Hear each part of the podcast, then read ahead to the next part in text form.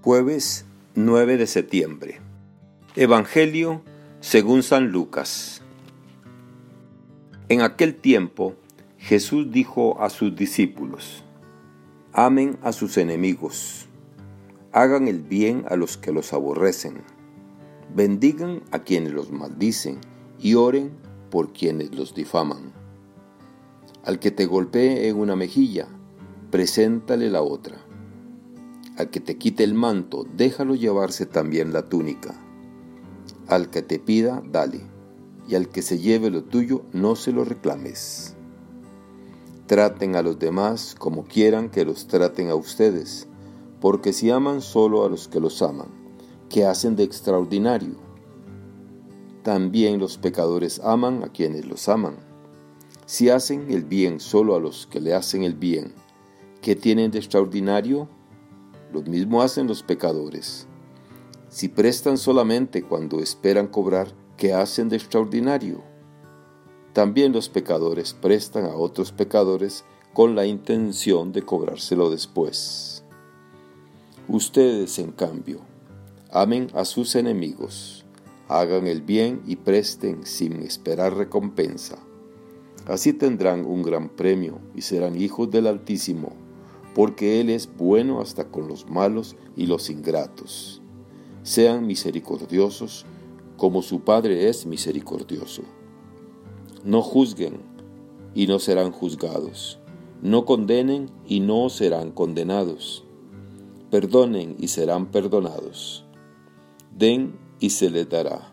Recibirán una medida buena, bien sacudida, apretada y rebosante en los pliegues de su túnica porque con la misma medida con que midan, serán medidos. Palabra del Señor. Gloria a ti, Señor Jesús. Reflexión. Hermanas y hermanos, el Evangelio de hoy nos coloca frente a una de las situaciones más difíciles de nuestra vida de cristianos y cristianas nos encontramos en el llamado Sermón del Valle, donde, según el Evangelio de San Lucas, Jesús presenta las líneas fundamentales de su proyecto de salvación, de su Evangelio. Aquí Jesús define con claridad los elementos fundamentales que deben caracterizar nuestra vida. Y en este contexto, Jesús nos hace hoy una propuesta Juntar perdón y enemigos es lo más difícil, lo más exigente, la cumbre de nuestro ideal moral y el mandamiento del amor. Es un acto revolucionario singular. Antes de cambiar el mundo, nos cambiamos a nosotros mismos. Antes de discursos, hay actitudes que nos definen como seguidores de Jesús. Según la lógica del mundo de hoy, al enemigo ni el agua, ojo por ojo y diente por diente. El que me la hace, me la paga. Pero Jesús nos pide hoy salir de esa lógica y entrar en otra, en su lógica, que es la lógica del amor. Solo desde allí puede comprenderse las palabras de Jesús. Al igual que en un análisis de texto en la escuela, nos fijamos primero los verbos que nos exhortan a hacer. Amen, bendigan, oren. Segundo, ¿quiénes son los objetos de tanta bondad? Nuestros enemigos, quienes nos han hecho daño y nos maldicen. Tercero, todavía sobrecogidos nos pone Jesús unas imágenes poner la otra mejilla al que te abofetea, darle la túnica a quien te quita la capa. Cuarto, estas son las razones de Jesús para que actuemos así. Lo contrario, amar solo a los amigos, es cosa de paganos y pecadores.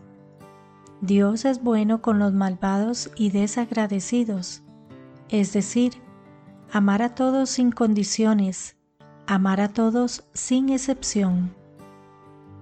Para entrar en la lógica del amor es indispensable conocer a Dios. Quizás Para poder entender algo de esta propuesta de Jesús, lo primero que tenemos que hacer es contemplar la manera de ser y actuar de Dios. Él hace salir el sol sobre buenos y malos, justos e injustos. Él es el amigo de la vida y quiere que todos los seres humanos se salven.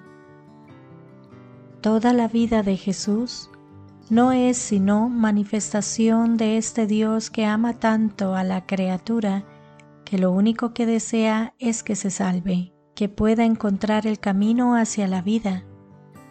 Jesús denunció el mal en todas sus formas, pero se desvivió por intentar curar y sanar a aquellos que lo cometían.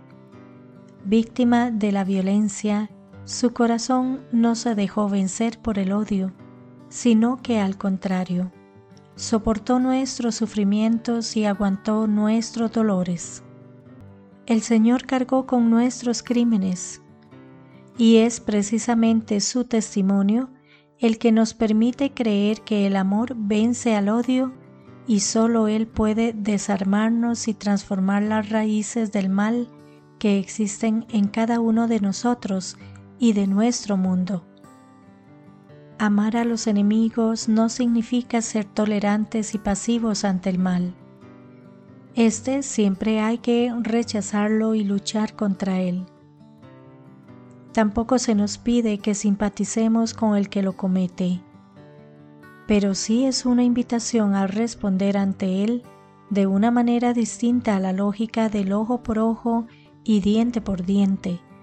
Es posible recibir violencia y no responder violentamente.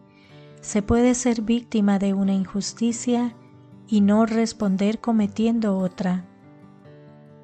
En definitiva, se trata de poner en práctica con todas las consecuencias que tiene la regla de oro. Traten a los demás como quieren que los traten a ustedes. Desde este principio humano y desde la lógica del amor es que puede comprenderse y, más importante aún, vivirse lo que Jesús nos pide hoy. Así haremos realidad el ser hijos e hijas de Dios, que vivimos según la lógica y criterios del Padre bueno que nos ama infinita e incondicionalmente. Que Dios les bendiga y les proteja.